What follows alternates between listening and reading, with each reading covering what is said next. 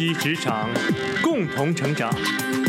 这里是由老汪与喜马拉雅共同制作播出的职场类脱口秀节目《老汪谈职场》。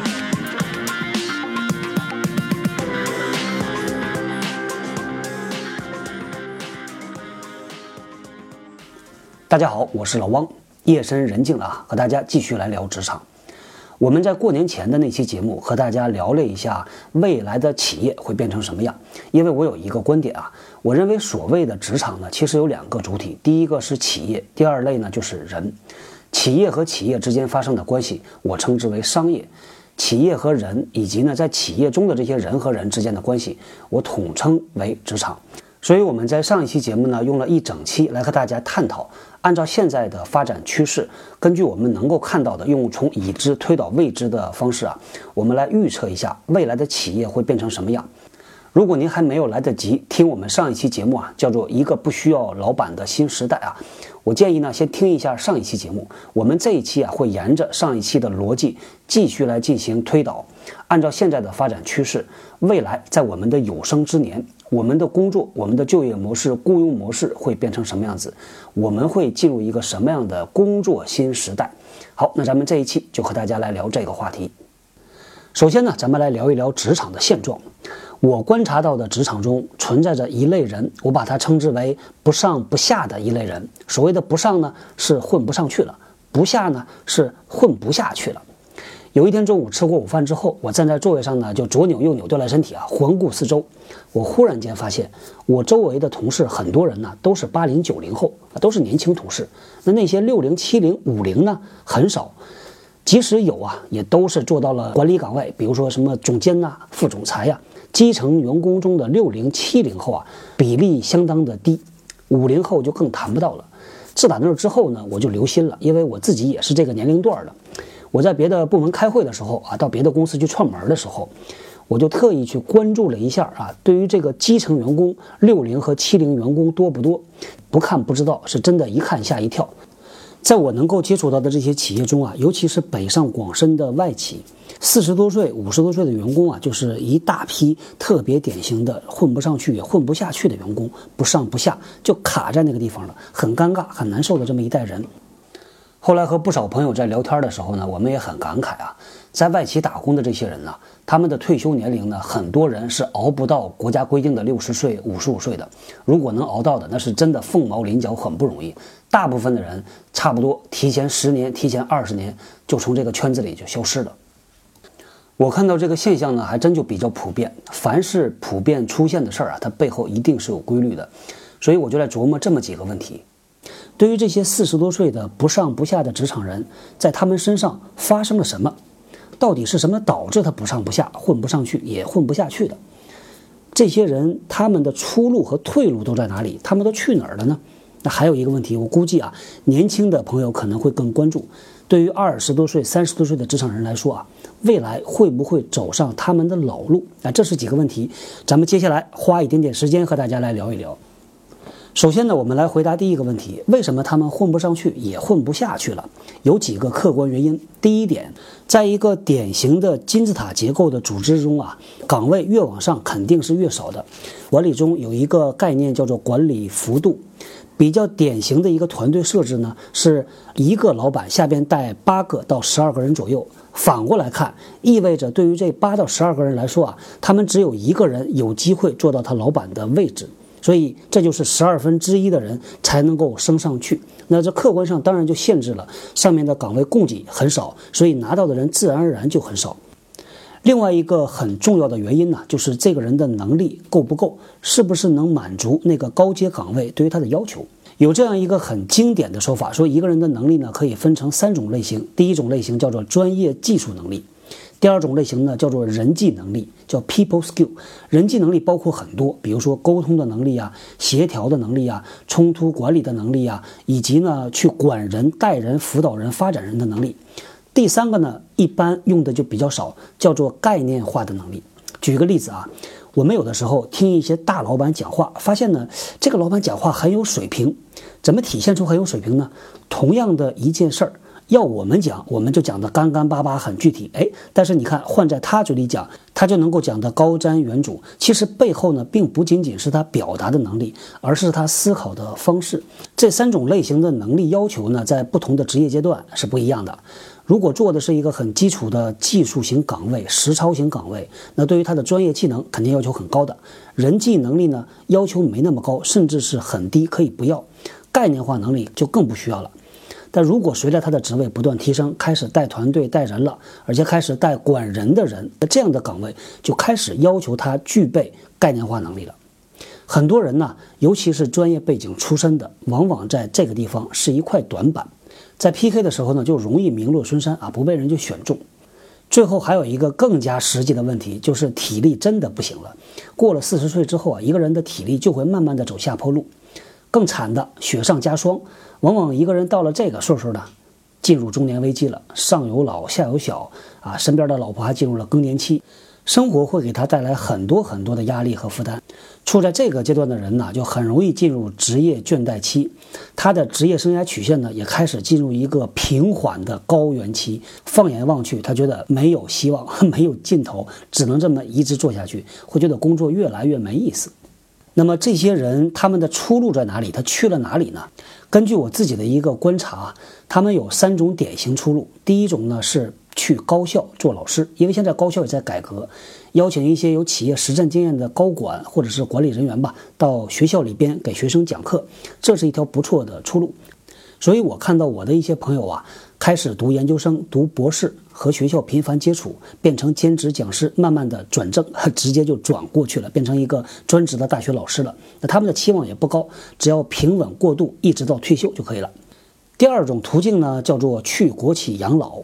我前段时间呢和北京一个央企的朋友，我们在聊天他跟我讲，他说他们的科室来了一位四十五岁朝上的这么一个新员工，这大哥呢专业水平挺厉害的，但是到了公司之后呢不声不响，也没有什么太多要求，大家心知肚明啊，这就是准备过来退休的嘛。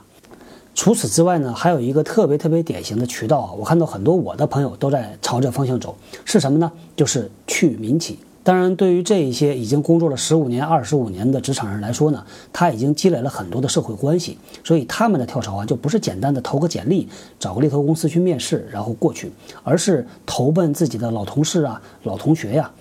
这就是我看到的第三条出路。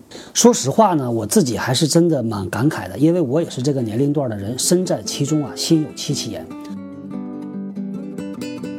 大家可以通过搜索关键字博和微信公众号中找到老汪。通过微信公众号，你不仅仅可以听到更多节目，也可以看到和本期节目相关的更多的内容。中国改革开放三十多年，在北上广深的大企业培养出了数以百万计、千万计的专业技术人员。这些人呢，很多人都是四十多岁、五十岁了。这些人呢，因为在大企业中工作，所以他的职业通道啊是很垂直、很细的。很多人他的十几年、二十几年工作经验呢，就在一个特别窄的领域，比如说。很多大公司呢会配备一个很大的财务团队，其中有很多人呢只做财务中的 accounting，或者只做 controlling，或者只做税做内审，一做就是做二十年，这种特别的普遍很典型。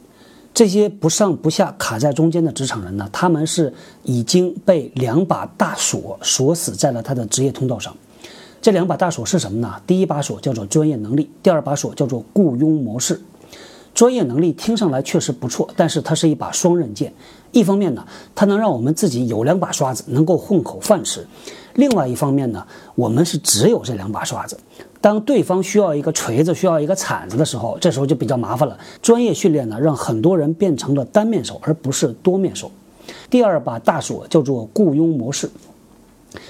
我们现在的雇佣模式是典型的和一家雇主签订一个长期的劳动关系，那这就让我们变成了一个机器上可以被替换的零件，只是呢，有的零件稍微贵一点，有的零件稍微便宜点儿而已。但对于企业来说啊，它永远是在时时刻刻惦记着，它会用一个更便宜的零件来替换你。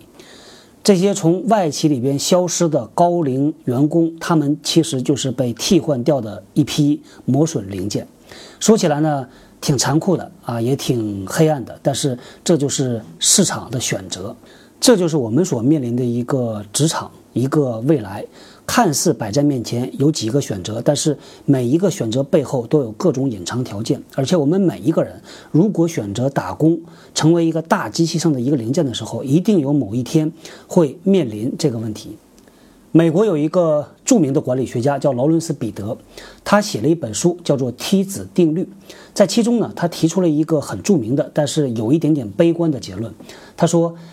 每一个人呢，在组织层级里边都会得到晋升，一直到你不能胜任为止。换句话说，不管你这个人有多聪明，你多努力啊，总会有一个你不胜任的岗位在等待着你。而且呢，一定有那么一天，你会做到那个位置，然后被踢下来。这就是彼得原理。这个彼得原理非常著名，大家感兴趣啊，可以在我们的人纳微信公众号里边，您回复一个字“坑”，就是大坑的坑。给您看一篇我之前写过的文章，有一个特别经典的段子，说我们职场中的每一个人呢，都是在一棵大树上奋力往上爬的猴子。我们抬起脸来看，就是上面猴子的屁股；我们脚下踩的是下边猴子的脑袋。每一只这个大树上的猴子呢，只做一件事儿，就是努力的往上爬，直到摔下来为止。怎么样避免最后掉下来摔得很难看那个结局呢？劳伦斯·彼得呢？他在他的理论里边，他提出来，他说：“我们每一个人呢，问问自己究竟要的是什么？我们为之而努力的那个东西，一定不是我头顶上的那个岗位，而是你真正想要和需要的东西。如果这个问题我们回答不了的话，我们就会被职业惯性所推动着，不断的沿着这个树啊向上爬呀爬，一直爬到那个我们不能胜任的位置，然后呢，被某一个人一脚从树上踢下来。”就像《西游记》的主题歌唱的：“敢问路在何方？路在脚下，自己得把这条路找出来。”那能不能找到这个路，打开这个锁呢？答案呢，应该是有的。我们目前能看到两把可能的钥匙会打开这两把大锁。第一把钥匙叫共享经济，第二把叫做零工经济。接下来呢，咱们就展望一下未来，看一看路在哪里。在微信公众号中回复“直见活动”。获得本周线上活动信息、直见公集会以及直见大课堂活动等着你来。好，我们接下来呢就和大家说一说可能让我们这些职场人呢获得自由的共享经济和零工经济。咱们分开来说，先说共享经济。如果我们凭二零一五年互联网热词，这个共享经济一定是其中一个。地球人都知道的滴滴打车，就是基于共享经济设计出来的一个商业模式。据说呢，还有一家被称为能够做到中国十亿美金估值的独角兽公司，叫达达，也是基于共享经济设计出来的。在国外呢，有两家公司如雷贯耳，也是基于共享经济设计出来的商业模式。其中一个呢，就是大家现在已经在用的优步；另外一家公司呢，它的名字挺有意思的，叫 Airbnb。这个 Air 呢，就是空气的这个单词 A I R；B N B 呢，就是三个英文单词 B N B。它这个名字的来历还有一个典故，我先来解释一下它这个公司是做什么的，之后咱们再来说它这个典故。那这个公司它做什么呢？很简单，它就是开旅馆的。只不过他开的这个旅馆和别人不太一样，他不用去租场地，他不用去搞装修，他用的这个房子啊，不是他自己的，而是房东的。比如说您家里现在有一个空房间，或者哪怕有一张空床，你都可以到他的网站上注册，把这个房子放出去。之后呢，你就不用管别的了，因为这网站呢，Airbnb 他会帮着你去找客源。他还做了一件挺有意思的事儿，他们网站上所有的房间照片都不是房东自己拍的，而是一定要 Airbnb 的专业摄影师扛着照相机到你现场去拍。我去年在北京出差的时候呢，住了好几次 Airbnb 的房间。说实话呀，现场和网站上看到的这照片呢，其实不太一样。网上看的照片比较的亮。看起来房间很大，但是你到了现场去看啊，不是那回事儿。但是它的质量啊、卫生啊还都不错，而且价钱便宜，就是经济型酒店的这个价钱。Airbnb 做这个事情呢，做的比较的早，所以现在国内啊好多的创业公司在用它的类似的商业模式在做，做的都不错，说明这个市场还是很大的。好，咱们回过头来啊，再来说它的这个典故，挺有意思的。这家公司呢，它是成立于二零零八年。最开始的时候，两个方德呢就是俩穷屌丝，他们租房子付不起房租，咋办呢？他想了一个办法，他发现房间呢有块空地，他说，要不然这么着，咱们就搞一个气垫床，收一收床位费。同时呢，咱还给他提供早餐。这俩哥们儿呢，反正想到了就干起来了，结果真的就把房租钱给赚回来。后来这俩选手就成立了公司，这公司的名称啊就叫 Air Bed and Breakfast，翻译过来叫气垫床和早餐。这名字起的真的是醉了啊！就这么一家任性的公司，做了五年时间，到二零一五年，它已经在一百多个国家有了四千多家酒店，估值超过两百七十亿美金。这是一个多么励志的故事啊！说到这儿呢，咱们还没来得及好好的解释一下什么叫做共享经济。网上的定义铺天盖地，一个典型的说法是这样的：说是把闲置的资源共享给别人，提高资源利用率，从中获得回报。这是一个很官方的定义啊。换句话说，我认为呢，所谓的共享经济就是资源复用，价值最大化。换句话说，咱们以前也经常讲，把毛巾拧出水来，拧到冒烟为止。这个价值才充分的用了。其实，对于共享经济这个概念来说啊，还有一个更深层次的定义。除了闲置资源共享之外，还有一种资源是它自己有价值，但是我们没有意识得到。你把这种资源挖掘出来，把它变现，这也是所谓的共享。我们举一个小例子，在春节之前呢，微信发布了一个新功能，叫照片红包。朋友圈里边就有人愿意为了看你那照片到底是啥，付个一块钱两块钱的。虽然说他付钱呢是因为好玩好奇，觉得钱也不多，好玩嘛。但是这个模式呢是为我们打开了一扇新大门。你走进门里，你会看到一个新世界。我们每一个人手里啊都掌握着各种各样的信息和数据。有些信息数据呢，比如说我掌握的知识技能啊，它是可以直接带来价值的。有一些呢，我们不觉得它有价值。但是你的蜜糖是别人的毒药，别人的毒药可能就是你的蜜糖。有人没准就愿意为了你这个信息付钱，就像照片红包一样。举另外一个例子，我一个朋友呢在上海开公司，生意做得不错，现在要扩张到东北去了。在长春呢，他打算招两个销售，但他并不知道当地的就业市场是怎么样子的。比如说，这俩销售的成本是多少啊？他的奖金和呃工资的比例要怎么分配啊？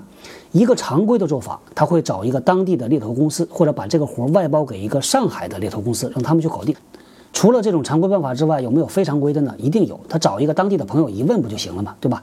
我们把这个情景啊再延伸一下，如果他在当地找不到熟人，或者他不想欠这个人情，怎么办呢？他只要找到掌握这个信息的人就可以。这个人可以是一个猎头公司的文员，也可以是一个销售公司的 HR，也可能是长春的某一位就干这一行的销售或者销售主管。掌握这种信息的人大有人在。那对于我这个朋友来说呢，他可能简简单单的付个五十块钱就把这个信息就拿到手了。那对于提供信息的人来说呢？举手之劳而已，可能在洗手间、在吃饭的时候啊，顺手一个消息发过去，五十块钱进账啊，这个皆大欢喜。这也是一个很典型的共享经济，把那些我们还没意识到有价值的信息拿出来共享变现啊，带来价值。平时呢，在微信公众号、在微博里边啊，经常有朋友在问我关于转行跳槽的问题。一个比较典型的问题啊，比如说这样啊，他说我是一个研究生，已经毕业两年了，在上海一直做研发。现在呢，我女朋友在北京，我现在特别想到北京的化工行业，我去做销售。我认为我人比较外向，能说会道，你有什么建议吗？说实话，这种问题啊，我真就回答不了啊，因为我自己没这个经历，我只能是从概念上，从我自己的工作经验里边给他提提建议。但真正能够帮助他的人，我认为一定是有的。什么样的人呢？就是那些过去是做研发、研究生毕业，现在是做销售，已经把他的这个路走过一遍的人。如果能够在北京的化工行业就找到这样的人，符合这些条件，那这个人对于我们提问的朋友帮助一定非常非常大。除此之外，还有谁呢？那就是北京化工行业的 HR，北京化工行业的销售经理。大家可以从不同的角度把他们的看法都给到这个人。那提出问题的朋友呢？每次和对方聊完之后啊，转个五十块钱过去，双方皆大欢喜，也不欠谁人情啊，一单是一单。通过这个途径获取的答案，远比在百度上查到的那个答案要准确和有用的多得多。所以这是一个很典型的应用场景——共享经济。在这样的一个场景中呢，帮着回答问题的化工行业的 HR 啊，或者销售主管呢。包括这位曾经做过研发的销售，他们可能自己啊并没有意识到，他所掌握的信息，他经历过的这些事儿，其实都是有价值的。那对于一个刚刚毕业两年、三年的销售也好，还是 HR 也好，可能呢，在他们这个职业阶段，他没办法去辅导一个人，去给别人指点什么人生大道理。但是我们的要求并没有那么高啊，他只要花半个小时时间，把自己以前经历过的这些事儿啊讲出来给提问的人。那对于提问的人来说呢，他就能够避免走很多的弯路，掉到很多坑里边。对于回答问题的人，半个小时时间，换来五十块钱的收入或者是一百块钱的收入啊，这个两天的饭钱不就解决了吗？何乐而不为呢？其实这个反映出来的就是共享经济的一个本质：分享和互助。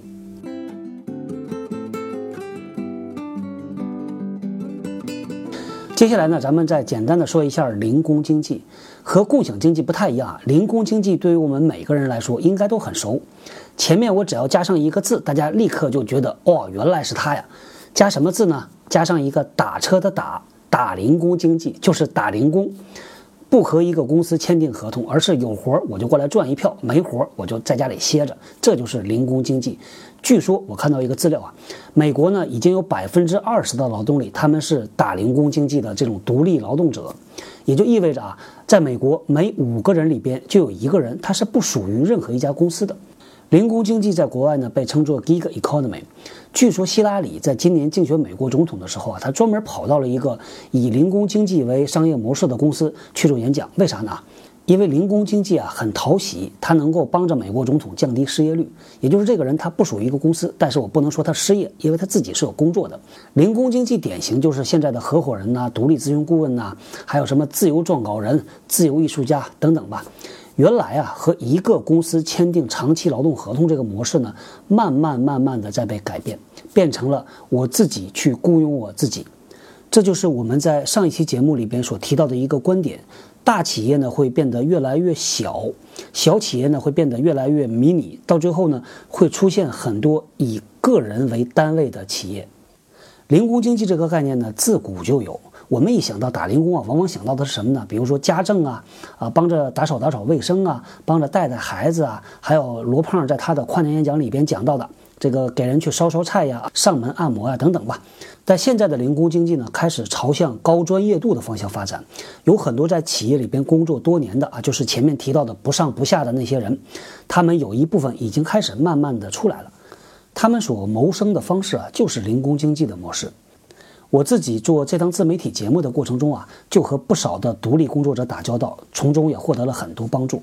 跟大家来说一说我自己的亲身体会。我们这个项目呢，做到今天已经开始进入下一个阶段，加速跑了，所以也开始去融资，找一些投资机构。在找融资机构的过程里边呢，我就碰到了一个全新的工种，我以前从来没见过的，叫什么呢？叫 FA，叫 Financial Advisor。这些 FA 呢，都是一个一个的独立顾问。那他们做什么呢？他们就是帮着创业公司去找投资。他做几件事儿啊？第一个呢，他会帮着你去梳理你的整个业务逻辑，他会帮你去对接投资机构啊。但是他这个活儿啊，不是白帮的，他也不是活雷锋，他呢是跟你要回报的。他也知道创业公司没钱，所以他会跟你要什么呢？要一个投资的权利。我只要跟投百分之一、百分之二就可以。与此同时，我还要你们公司的一点点股份啊！FA 就属于用自己的专业知识扶你上马，送你一程，同时还能赚得盆满钵满，特别有趣。除了和 FA 打交道之外呢，我们还在开发一个在线的工具啊！这个工具很快，二十七号就要推出来跟大家见面了。那帮我们开发这个工具的团队呢，他们都是独立工作者，特别有意思，设计界面的。开发程序的、调试的，都是来自于四面八方，大家变成一个虚拟团队，一起用一个特别呃松散的，但是又很有效的方式把这个事儿就做完了。对我来说呢，节省很多钱啊，这是最实在的。所以实实在在的啊，在现在我们就能够享受到零工经济带来的好处。我相信呢，在未来啊，这个零工经济者一定会越来越多。过去呢是出卖自己的一膀子力气，出卖自己的时间，现在呢会出卖自己的专业能力、专业经验、智慧。到未来啊，可能甚至有人会卖自己的品味，卖自己的幽默感呢，这都有可能。所以我说啊，未来会更好，真的是对于我们来说啊，这个春天快到了，我们会有更多的选择。咱们再来进一步的讨论一下，什么样的人会最先成为这种新工作模式下的劳动者呢？我认为需要符合这几方面的特点：第一，需要有强大的自我管理能力；第二，需要有强大的自我学习能力；第三，要有一技之长，而且不仅仅是只会这一技之长，要啥都能干；第四个最重要，叫做要有勇气。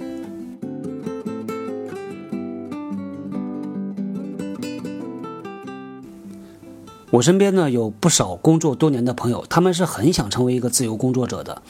所谓的春天出去看花，啊，冬天出去滑雪，有活的时候赚点钱，没活的时候在家里放假，啊，这是多么理想的一个状态啊！但问题是呢，他们还有着各种各样的顾虑，这就包括了朝不保夕，有这顿没下顿，还有就是缺少各种各样的保障，比如说社保的、医疗的、养老的。所以到最后呢，这种自由工作就会变成一个身不能至、心向往之的选项。大家所关心的这两个问题呢，第一个是收入的稳定性，第二个呢是体系支撑。对于这个收入稳定性而言呢，我认为呢，它背后的原因是因为供需双方谁也找不着谁。比如说，我是一个很专业的会计，但我并不知道哪一家公司有什么项目，我可以去帮忙去赚一笔钱的。那对于那个企业来说，可能也存在着同样的问题。我并不知道市场上有哪一些资质很好、专业度很强的人能够帮我解决问题，又比那些咨询公司要便宜。所以这个供需的问题呢，这是很多互联网公司在解决的。现在市场上呢有不少垂直细分的平台，就专门是做这件事儿的，把供需双方对接起来。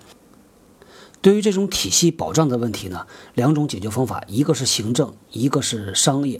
所以，如果政府动作比较慢，那可以通过商业机构来解决。但是呢，坦率的讲，据我现在所看到的，这方面做的其实还不够。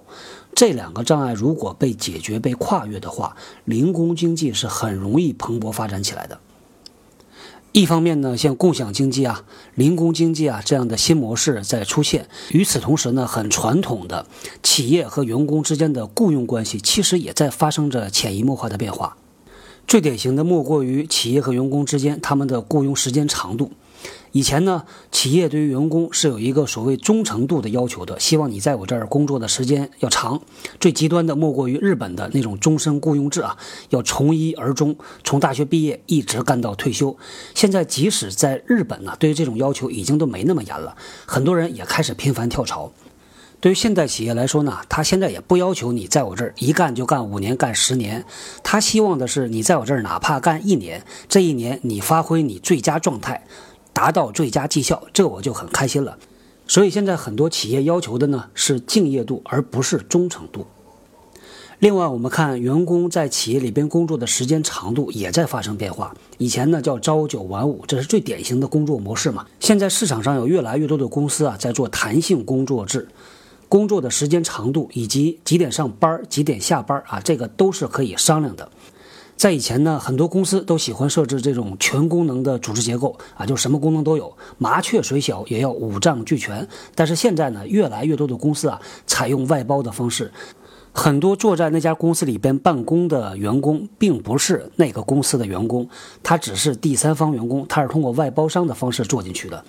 甚至市场上呢有专门干这个活的咨询公司，比如说艾森哲，他们呢可以派一个团队到你公司里边待那么两个月时间，干净利落的啊把你某一个业务部门完全跟你从公司里剥离出来，就像做手术一样的啊，这个已经非常非常的成熟了。企业和人之间的关系呢？现在还是企业在雇佣员工，但是按照混沌研习社啊李善友他的一个说法，他说未来很有可能颠倒过来，变成员工雇佣企业。怎么样界定这个雇佣关系呢？那就是这个企业到底谁是大股东，谁说的算？现在大部分公司呢，员工都不是股东，除非是一些创业公司会给到员工一些股权激励，但是即使给，它也是一部分。李三友说呢，在未来，这个股权呢，可能结构上会发生很大的调整。对于企业来说呢，它只是提供产品和服务的一个平台，员工才会是大股东。所以从结果上来看的话呢，就变成了员工在雇佣这个企业。我们前面说了这么多各种各样的可能性，不管未来怎么发展，对于职场人来说，我们将会有更多的选择。我们在上一期节目呢提到了一个观点，这个世界啊正在变得越来越去中心化，无论是政治、经济还是文化，有很多人说呢，啊，现在这个时代不好了，三观尽毁，男的都可以娶男的，女的都可以嫁女的了。我说这有啥不好呢？这不就是一个所谓的多元价值观社会吗？难道我们还真的想生活在那种单极价值观社会吗？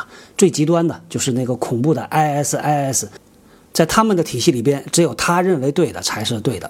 当政治、经济、文化都开始去中心化了之后呢，就会给我们带来更多的选择啊！这是我特别特别坚信的，也特别期待着能够早日发生。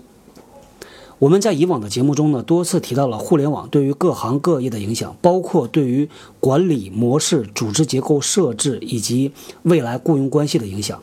呃，为什么这么说呢？因为我们能看到互联网可以帮助劳动的人把他的价值得到最大化，可以让他脱离开对那些机构的依赖。换句话说啊，只要您有本事，您就可以通过网络把您创造这个价值用最短的路径送到你的用户面前。我们在前面呢提到了一个彼得原理，在未来呢，很有可能我们将有机会摆脱彼得原理的魔咒，再也不用沿着职业路径往上爬，爬到那个不能胜任的岗位，然后被人一脚从树上踢下来。未来我们的路啊，可能会充满着各种可能，这种所谓的传统职业路径依赖会慢慢的变轻，甚至呢可能消失。在未来呢？一个懂数据库的司机将会是一个好厨子，这句话可能就不是一个笑话了。我们每一个人都有机会挖掘自己的天赋，不断的学习，在一个自由领域里边充分的施展才华，获得回报。哎呀，这个感慨一下，未来呢，我们可以从一个被捆绑的签约职业人变成一个自由的专业人。好，那关于未来的工作呢，咱们就畅想到这儿，说点题外话。在前面和大家聊共享经济的时候呢，提到了一个例子，一个研发人员想转岗去做销售，但是自己呢不太清楚到底啊教育背景啊、工作经历啊适不适合做销售，还有就是销售这工作到底做啥呀，好还是不好啊？啊，别人是怎么拿到这个 offer 的呀？有没有人成功的从研发岗位转到销售岗位呢？诸如此类的问题呢，用共享经济的办法来解决，很简单，就是帮他去找一个经历过。啊，这条路的人，帮他去找一个熟悉那个目标岗位的人，双方可以通过一个小工具啊连在一起，有问有答，很快的就可以把一个人的经验和体会快速的讲给另外一个人听。有啥疑问呢，在这个电话里边就讲清楚了。那这个工具啊，我们已经把它开发出来了。前面提到二月二十七号我们会上线一个小工具啊，就是这个工具，就是专门用来解决我们职场人在职业身份转换的时候遇到的这些各种难题，能够通过这个工具啊，找到一个能够帮助你的人，请这个人来讲讲他自己的亲身经历，听一听他的建议。这个工具呢，是用我们这个自由团队的力量把它开发出来的。说实话，我自己也不是做 IT 的，也不是做开发的，从无到有的把一个工具把它造出来，一定有各种各样的不足。如果大家感兴趣，去看一下这个工具，包括呢想帮着老汪一起把这个工具完善，或者呢您现在正在经历一个职业身份转换，比如说找工作呀、跳槽啊、升职加薪、遇到新老板啊等等吧。还有那些愿意帮助别人啊，通过讲自己的亲身体会来把自己的经验传递给别人的啊，这些朋友，欢迎呢大家一起来用这个工具。我们这个工具的正式上线日期呢是在二十七号，在这个时间之前呢，我们会邀请一些朋友呢啊先提前用起来，呃，所以大家如果感兴趣，可以在我们的微信公众号里边回复“助手”两个字。告诉我们的共济会小助手说你要来和我们一起来完善这个工具，那助手同学呢会把您邀请到我们的微信群里边。我们这个小工具啊，会未来在每个礼拜直进共济会的师兄分享会上啊使用。每一次分享完之后，如果呢有同学想要联系做分享的这位师兄或师姐，想单独的私下里向他请教的话。就可以通过我们这个小工具啊，和师哥师姐取得联系，约他的时间啊，之后通过电话来和他聊。好，那咱们这一期呢就聊到这里，我们下个礼拜继续聊，拜拜。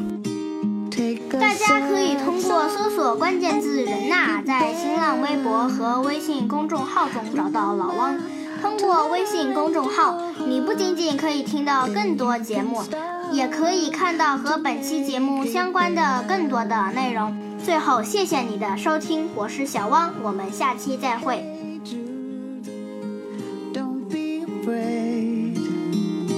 You were made